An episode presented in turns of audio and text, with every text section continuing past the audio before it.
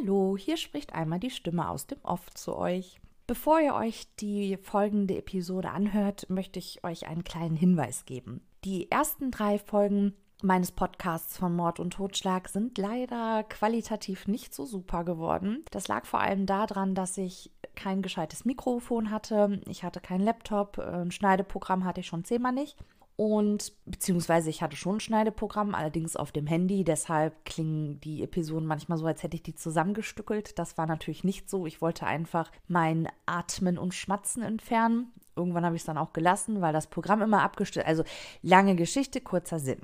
Wenn euch die Qualität überhaupt nicht zusagt, was ich absolut verstehen kann, dann würde ich euch einfach bitten, die ersten drei Folgen zu ignorieren und mit der vierten Folge, Die Schöne und der Mächtige, zu starten. Da habe ich zwar noch kein neues Mikrofon, aber ein Laptop und ein Schneideprogramm. Und ab Die Schöne und der Mächtige Teil 2 habe ich dann sogar ein gescheites Mikrofon. Soll ja ein Hörerlebnis für euch sein und ich kann gut verstehen, dass viele einfach gesagt haben, das kann man sich überhaupt nicht geben. Allerdings muss ich sagen, dass ich die Folgen inhaltlich gut fand und sie deshalb ungern von dem Podcast runternehmen möchte und sie neu aufzunehmen. Hm ja, könnte man vielleicht mal überlegen. Im Moment fehlt mir da allerdings die Zeit für, sodass ich sagen würde, ich lasse sie jetzt einfach hier drauf. Ihr seid gewarnt und wer trotzdem hartgesotten ist und sich durch mein äh, Schmatzen und Atmen durchquält, dem widme ich meinem vollsten Respekt. Hallo und herzlich willkommen zur dritten Episode von Mord und Totschlag. Mein Name ist Steffi und ich möchte euch heute über die dramatische Befreiung der Gypsy Rose Blanchard erzählen.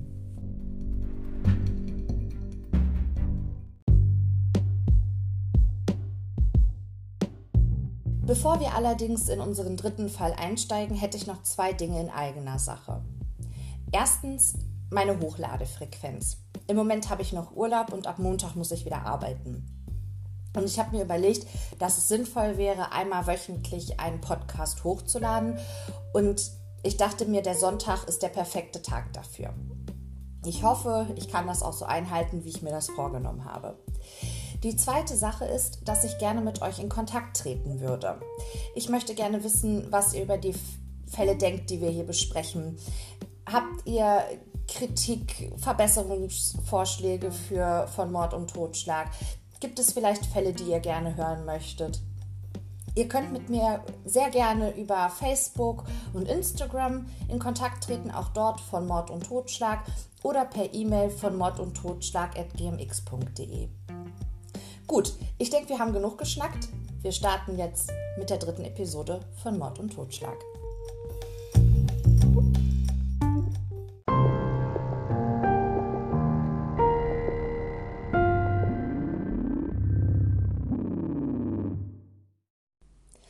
Im Juli 1991 kommt Gypsy Rose Blanchard als einziges Kind von Didi Blanchard, damals 24 Jahre alt, in Louisiana zur Welt. Didi war mit Rod Blanchard, damals erst 17 Jahre alt, verheiratet gewesen. Allerdings hatten sie wohl nur wegen der Schwangerschaft geheiratet und kurz vor der Geburt von Gypsy haben sie sich auch schon wieder getrennt.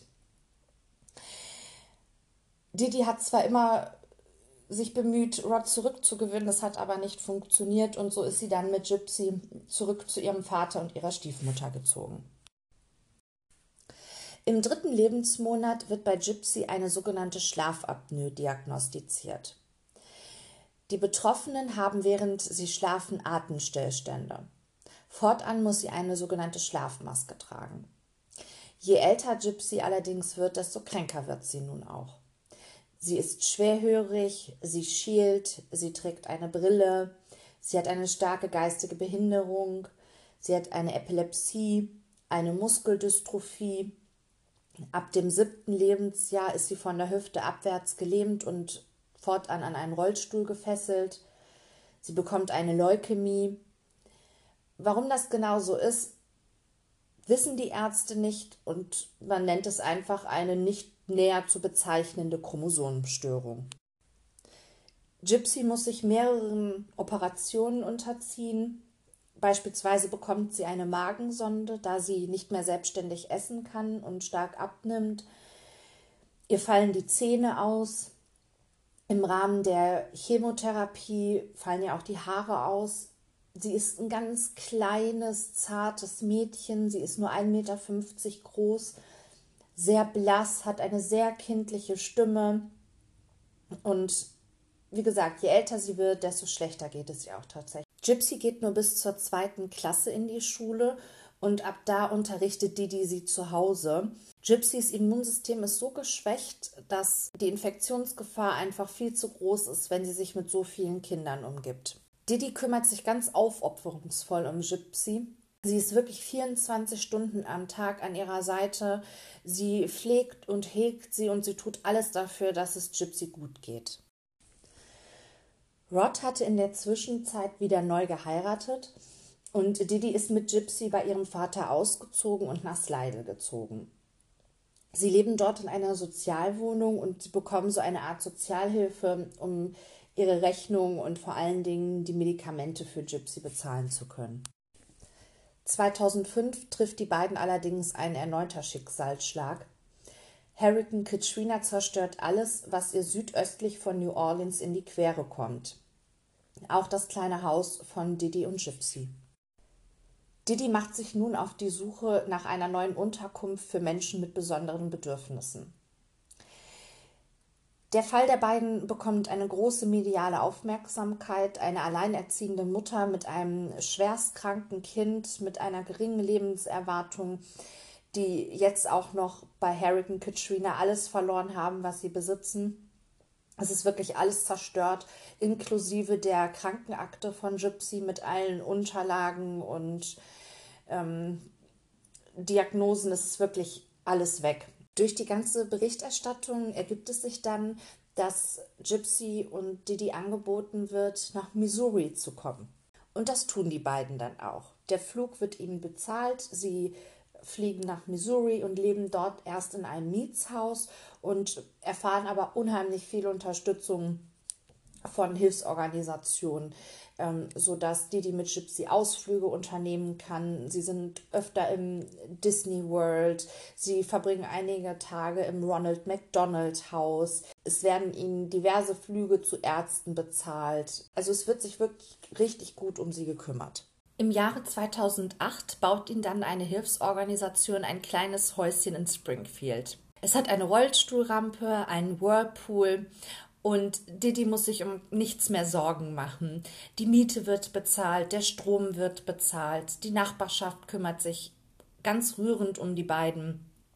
Und es wird äh, Didi sogar ein Auto gesponsert, äh, in dem sie den Rollstuhl von Gypsy gut transportieren kann, sodass die beiden eben auch ihre Ausflüge machen können und die, die zahlreichen Arzttermine wahrnehmen können. Und Didi ist in der Nachbarschaft sehr beliebt. Sie ist ein sehr freundlicher, sehr offener Mensch und alle bewundern sie natürlich dafür, dass sie sich so aufopferungsvoll 24 Stunden am Tag um Gypsy kümmert. Im Großen und Ganzen kann man sagen, den beiden geht es den Umständen entsprechend sehr gut. Bis zum Juni 2015.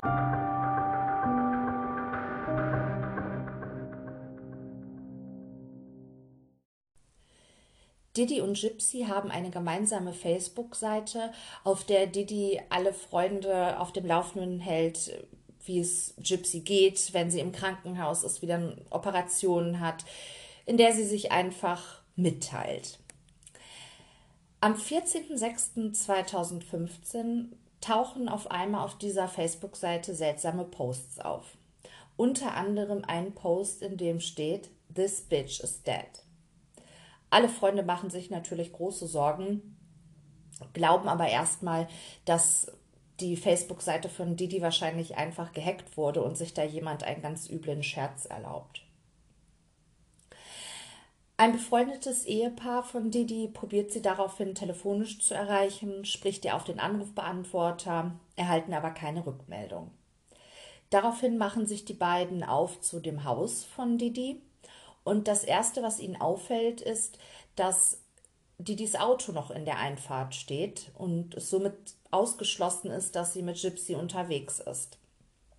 Die Haustür ist verschlossen und durch die Fenster können sie auch keinen Blick erspähen, da die Schutzfolien vor die Fenster geklebt hat und damit ein Durchgucken so gut wie unmöglich ist. Sie entscheiden sich daraufhin, die Polizei zu alarmieren, die auch kurze Zeit später eintrifft. Aber der Polizist sagt den beiden, dass er leider nichts tun kann. Er braucht erst einen Durchsuchungsbeschluss. Didis Freund fragt daraufhin den Polizisten, ob er vielleicht durch ein Fenster in das Haus einsteigen könnte. Und der Polizist sagt, das sei kein Problem, solange er das nicht tut, würde er ein Auge zudrücken. Und so begibt sich der Freund von Didi an die Hinterseite des Hauses und steigt in ein Fenster ein. Er schaut sich im Haus um, kann aber erstmal jetzt keine großen Auffälligkeiten entdecken, außer dass Didi und Gypsy nicht da sind. Die Klimaanlage läuft und Gypsys Rollstuhl im Badezimmer steht. Also verlässt er das Haus wieder und teilt seine Beobachtung dem Polizisten mit. Einige Stunden später liegt der Durchsuchungsbeschluss dann endlich vor und die Polizei kann die Haustür öffnen lassen. Sie betreten das Haus und auch ihnen fällt erstmal nichts groß Außergewöhnliches auf. Allerdings, als sie das Schlafzimmer von Didi betreten, sehen sie, dass Didi auf dem Bauch in ihrem Bett in einer Blutlache liegt. Sie ist bereits seit einigen Tagen tot. Auf ihrem Rücken sind mehrere Stichwunden zu erkennen. Warum der Freund von Didi ihre Leiche nicht gefunden hat, wenn man sich die Tatortfotos anschaut, dann sieht man, dass sehr viele Decken in dem Bett von Didi liegen. Und er hätte wirklich direkt in das Schlafzimmer reingehen müssen, um sie sehen zu können. Und der Geruch wird sicherlich einfach nicht wahrnehmbar gewesen sein, da ja die Klimaanlage lief und die Leiche damit mehr oder weniger gekühlt wurde. Die Klimaanlage war nämlich auf höchster Stufe eingestellt. Auch die Polizisten bemerken, dass Gypsys Rollstuhl im Badezimmer steht.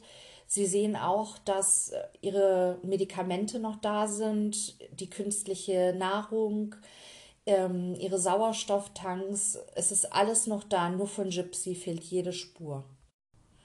Freunde und Unterstützer von Didi richten ein GoFoundMe-Konto ein, um die Beerdigungskosten für Didi decken zu können und Sie gehen auch davon aus, dass sie mit dem Geld die Beerdigungskosten von Gypsy bezahlen müssen, weil sich niemand vorstellen kann, dass sie ohne ihre ganzen Medikamenten und Hilfsmittel lange überleben wird. Vor Didi und Gypsys Haus stehen nun einige Polizeiautos sowie Wagen von der Spurensicherung und ein Teil der Nachbarn hat sich auch dort versammelt. Elia, eine Freundin von Gypsy, sieht diesen Menschenauflauf und geht zu dem Haus, da Gypsy eine gute Freundin von ihr ist und sie natürlich gern wissen möchte, was denn passiert ist. Und so erfährt sie vom Tod von Didi und dass Gypsy spurlos verschwunden ist. Sie wendet sich daraufhin an die Polizisten und erzählt ihnen, dass Gypsy einen geheimen Online-Freund hatte, von dem ihre Mutter nichts wissen durfte. Sie kann den Polizisten den Namen des geheimen Facebook-Accounts nennen und äh, kennt sogar den Namen des Jungen, mit dem Gypsy bereits seit zwei Jahren zusammen ist. Die Polizei bittet Facebook daraufhin, die IP-Adresse zu ermitteln, von der aus die Posts auf Didi und Gypsys gemeinsame Facebook-Seite aus geschrieben wurden. Und diese IP-Adresse führt die Ermittler zu einer Adresse in Wisconsin. Und am nächsten Tag stürmt die Polizei das Haus der Goat Jones.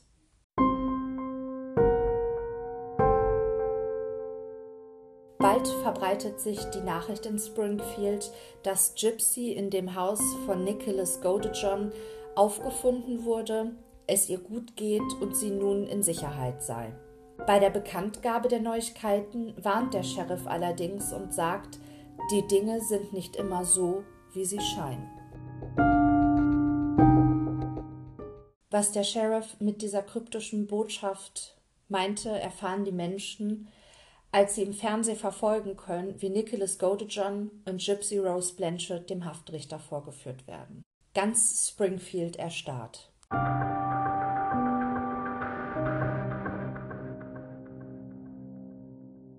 Gypsy Rose Blanchard Das todkranke Kind, das eigentlich an den Rollstuhl gefesselt ist, weil sie von der Hüfte abwärts gelähmt ist, kommt ohne Rollstuhl, ohne Gehhilfe, ohne dass sie gestützt wird, in diesen Gerichtssaal. Sie läuft, sie läuft auf ihren eigenen beiden Beinen. Mittlerweile fragt sich die ganze Welt, was passiert ist, dass dieses Mädchen, das eigentlich auf den Rollstuhl angewiesen ist, plötzlich laufen kann. Die Erklärung hierfür ist eigentlich relativ simpel. Gypsys Mutter Didi litt am Münchhausen-Stellvertreter-Syndrom. Beim Münchhausen-Stellvertreter-Syndrom erfinden, übersteigern oder verursachen die Betroffenen tatsächlich Erkrankungen bei Dritten. Meist ist es so, dass an dem Münchhausen-Stellvertreter-Syndrom Mütter leiden, die diese Erkrankungen dann eben bei ihren Kindern auslösen. Didi manipulierte ihr gesamtes Umfeld inklusive der behandelnden Ärzte und das Pflegepersonal. Sie rasierte Gypsy die Haare ab, um eben die Nebenwirkungen der Chemotherapie zu simulieren. Sie gab ihr Medikamente, die dafür sorgten, dass ihr die Zähne ausfielen.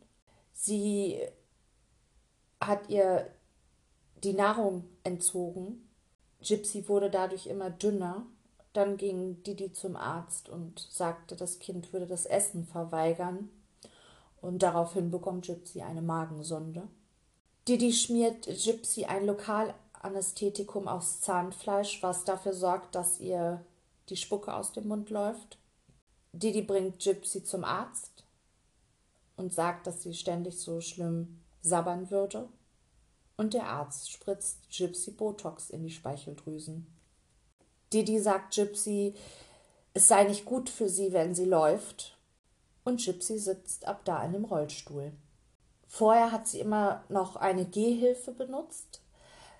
Allerdings hatte Gypsy dann im Alter von sieben einen ganz kleinen Motorradunfall. Da saß sie wohl hinten auf dem Motorrad bei ihrem Großvater und ob die umgefallen sind, das konnte ich jetzt nicht genau herausfinden. Auf jeden Fall hatte Gypsy eine kleine Schürfwunde am Knie und Didi hat ihr daraufhin gesagt, dass sie nicht mehr laufen könne und von nun an im Rollstuhl sitzen müsste. Didi fälscht Gypsys Geburtsdatum. Gypsy sagt, dass sie bis zu ihrem 15. Lebensjahr nicht wusste, wie alt sie tatsächlich ist. Als der Mord an Lady geschah, war Gypsy übrigens bereits 22 Jahre alt und Nicholas Goldjohn, auf den komme ich später nochmal, 24 Jahre.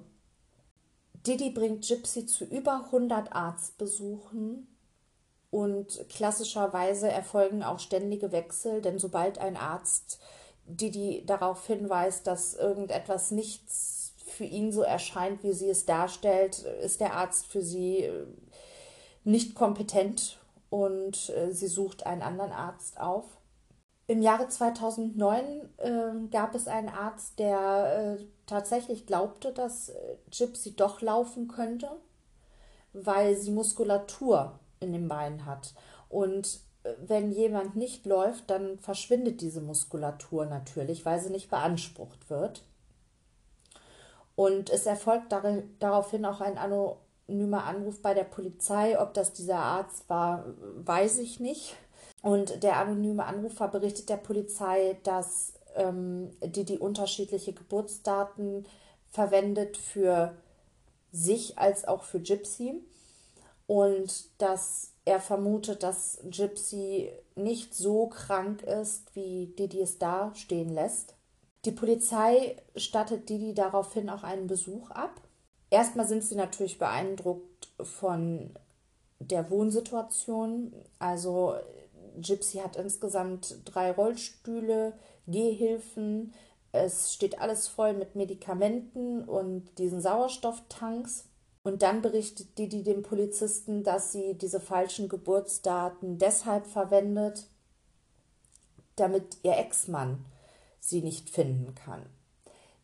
Dieser sei nämlich drogenabhängig und gewalttätig und sie hätte Angst vor ihm. Das erzählt sie übrigens auch in der Nachbarschaft, wenn sie auf den Vater von Gypsy angesprochen wird. Sie sagt, er käme mit diesen vielen Erkrankungen seiner Tochter nicht zurecht und hätte sich deshalb von der Familie getrennt. Alimente würde er auch nicht bezahlen und er sei im Leben von Didi und Gypsy kein Thema mehr. Tatsächlich ist das natürlich alles ein bisschen anders. Rod Blanchard, der Vater von Gypsy, meldet sich regelmäßig bei seiner Tochter. Er schickt ihr Geschenke. Sie telefonieren beispielsweise an dem 18. Geburtstag von Gypsy und Didi sagt vorher zu Rod, er soll sie bloß nicht darauf ansprechen, dass sie 18 Jahre alt wird, weil sie würde denken, sie sei 14. Und Rod schickt Didi jeden Monat einen Scheck über 1200 Dollar. Er möchte Gypsy auch gerne besuchen kommen. Das klappt aber immer nur sehr selten und wenn er sie besucht, besuchen darf, muss man sagen, dann ist die die, ganze Zeit um Gypsy herum. Sie hält ständig ihre Hand. Das sieht man auch bei diversen Interviews, Fotos. Didi sitzt immer neben Gypsy und hält immer ihre Hand. Sie lässt sie wirklich nie alleine. Und dieses Händchenhalten hat einfach folgenden Hintergrund. Sobald Gypsy irgendwas gesagt hat oder im Begriff war zu sagen, was alles auffliegen lassen könnte, hat sie ihre Hand einfach ganz fest gedrückt. Man könnte Gypsy unterstellen, dass sie da drin mit verwickelt war. Soweit würde ich allerdings nicht gehen. Man muss bedenken, Gypsy ist so aufgewachsen, ihr wurde immer gesagt, sie sei todkrank. Und sie bekommt ja auch diese ganzen Medikamente und sie ist ja auch ständig beim Arzt. Natürlich weiß Gypsy gewisse Dinge. Sie weiß beispielsweise, dass sie laufen kann. Aber ihre Mutter sagt ihr, dass es für sie besser ist, wenn sie im Rollstuhl sitzt. Und sie vertraut ihrer Mutter da halt einfach. Sie hat auch niemand anderen. Sie hat definitiv nur ihre Mutter. Und Gypsy weiß auch, dass sie essen kann. Aber ihre Mutter sagt, es sei besser für sie, wenn sie künstlich durch die Magensonde ernährt wird und damit lässt Gypsy das über sich ergehen. Vor irgendwelchen Arztbesuchen bekommt Gypsy dann Medikamente, die sie so ein bisschen wegdämmern lassen und Didi bläut ihr auch nochmal ein, wenn ein Arzt sie irgendwas fragen sollte, wie es ihr geht, soll sie einfach nur gut sagen und mehr nicht. Gypsy ist somit eigentlich in dieser Geschichte ein Opfer. Obwohl Didi probiert, Gypsy klein zu halten und immer um sie herum ist, damit sie auch ja alles unter Kontrolle hat, hat Gypsy fünf geheime Facebook-Accounts. Die nutzt sie in der Nacht, wenn Didi schläft. Und hierüber hat sie auch Nicholas Godejohn kennengelernt. Nicholas Godejohn ist zu dem Zeitpunkt, als sie sich kennenlernen, 22 Jahre alt. Und auch er hat einige Probleme. Er hat eine Schizophrenie, die nicht behandelt wird. Seine Mutter sagt im Verhör allerdings, das sei ein Autismus. Er sagt aber, er hört Stimmen. Das haben Autisten ja jetzt eher nicht. Er ist auch schon mal mit dem Gesetz in, in Konflikt gekommen, weil er in einem McDonalds neun Stunden lang Pornos geguckt hat. Und mit ihm ist Gypsy sehr eng. Und nach zwei Jahren offenbart sie sich ihm und sagt ihm, dass sie eigentlich gehen kann und dass ihre Mutter so überbehütend ist, dass sie keinen anderen Ausweg sieht, als dass ihre Mutter sterben muss, damit die beiden zusammen sein können. Gypsy probiert Nicholas Didi vorzustellen und zwar arrangiert sie es, dass Nicholas nach Springfield kommt, als Didi mit Gypsy in ein Kino geht und er soll da rein zufällig auch hinkommen. Und ja, dann lernen sie sich dort halt kennen. Das geht allerdings äh, völlig nach hinten los, die Geschichte. Gypsy sieht Nicholas dort aber zum ersten Mal Und sie schafft es, dass sie Didi sagt, dass sie auf die Toilette muss. Und da fährt sie auch alleine mit dem Rollstuhl hin. Und Nicholas geht ihr hinterher. Und Gypsy hat tatsächlich auf der Kinotoilette ihr erstes Mal. Und das mit Nicholas. Und sie sagt später, dass sie ihn eigentlich nicht so begehrenswert fand, als sie ihn dann gesehen hat.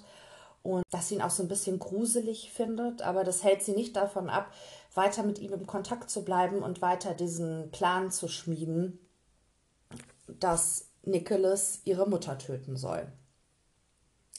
Gypsy hat übrigens schon mal einen Fluchtversuch äh, probiert. Da war sie auf einer Convention. Sie hat sich immer sehr gerne verkleidet, meistens als Prinzessin.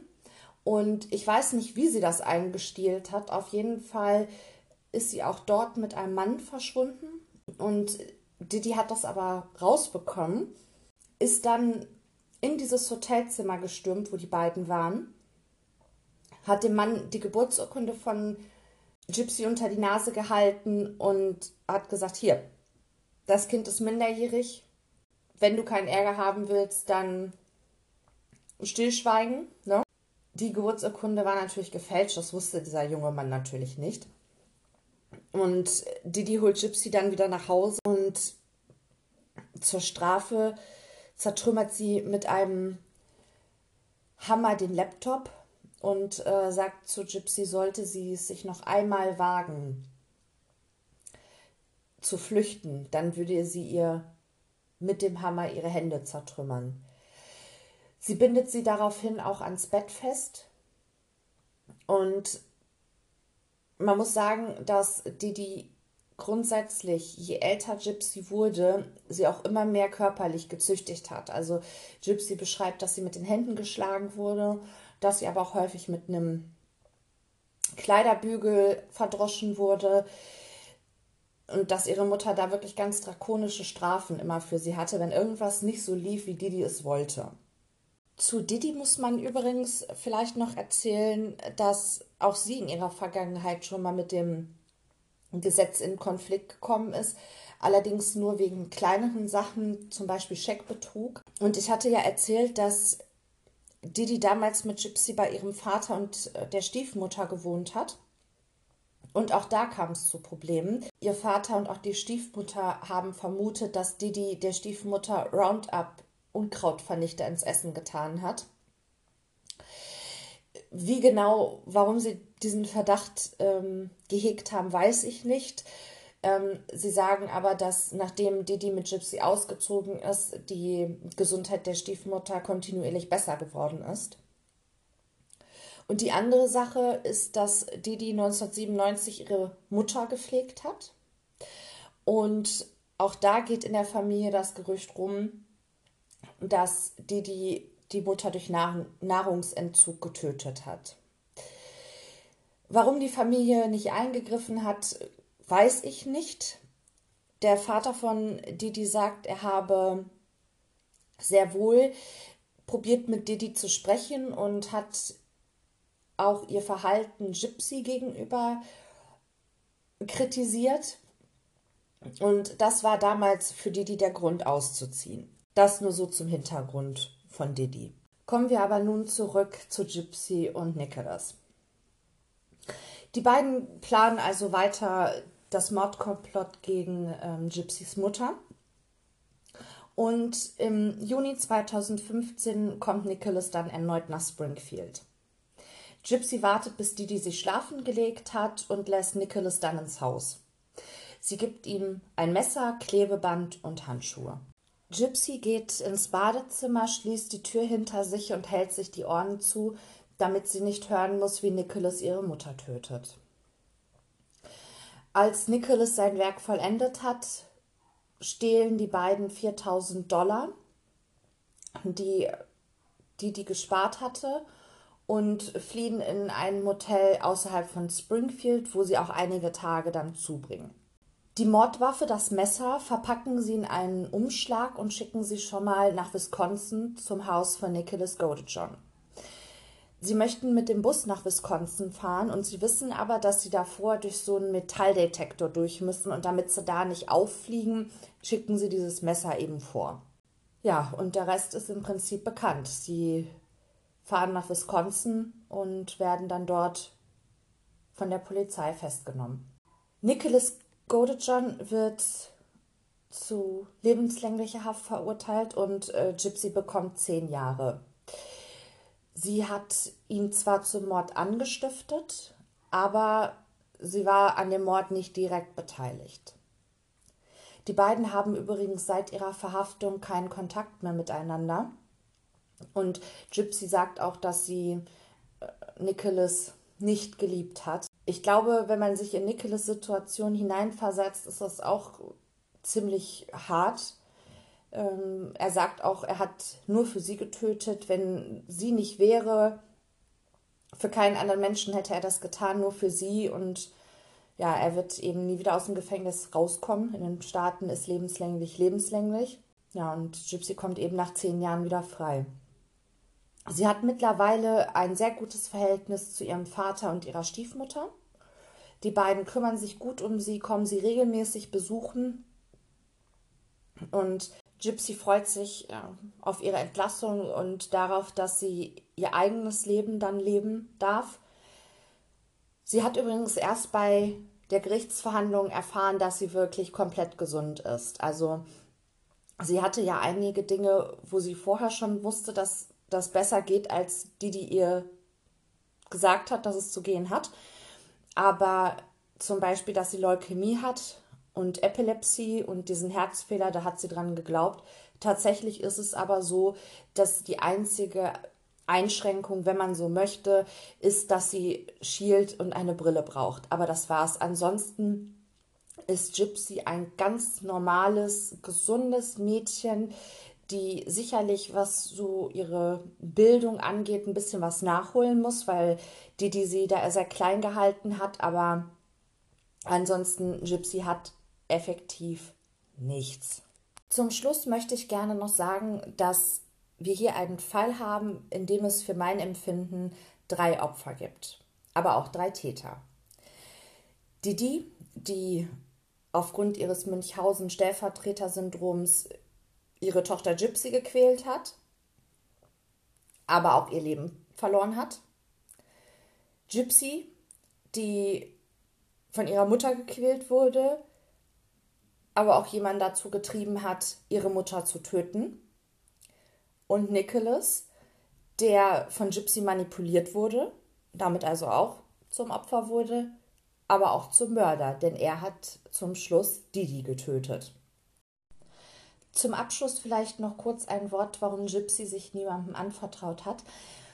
Mm, Gypsy ist von ihrer Mutter absolut isoliert worden. Und ihre Mutter hat ihr auch immer wieder gesagt, dass selbst wenn sie jemandem sagen würde, dass sie misshandelt wird, es würde ihr einfach keiner glauben.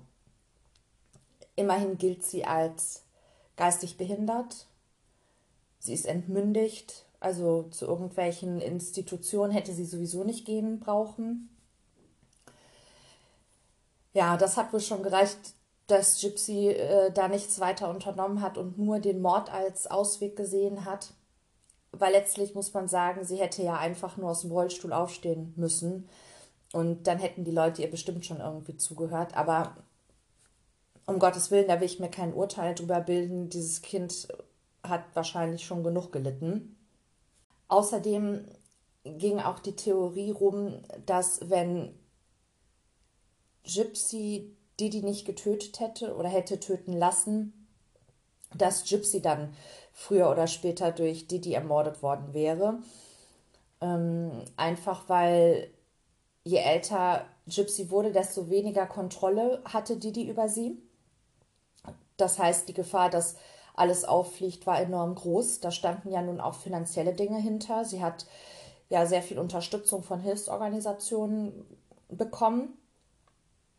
Und außerdem hätte Didi es sicher nicht zugelassen, dass ihre Fassade eingerissen wird und alle mitbekommen, dass sie nicht die liebende fürsorgende Mutter ist, die sich um ihr todkrankes Kind kümmert, sondern dass sie eigentlich jemand ist, der sein Kind schwerst misshandelt. Ja, wir sind auch schon wieder am Ende von der dritten Episode. Ich hoffe, ihr habt euch gut unterhalten gefühlt. Ich danke jedem Einzelnen, der sich diesen Podcast anhört. Und ja, ich hoffe, dass ihr bei der nächsten Episode von Mord und Totschlag auch wieder reinhört. Bis dahin.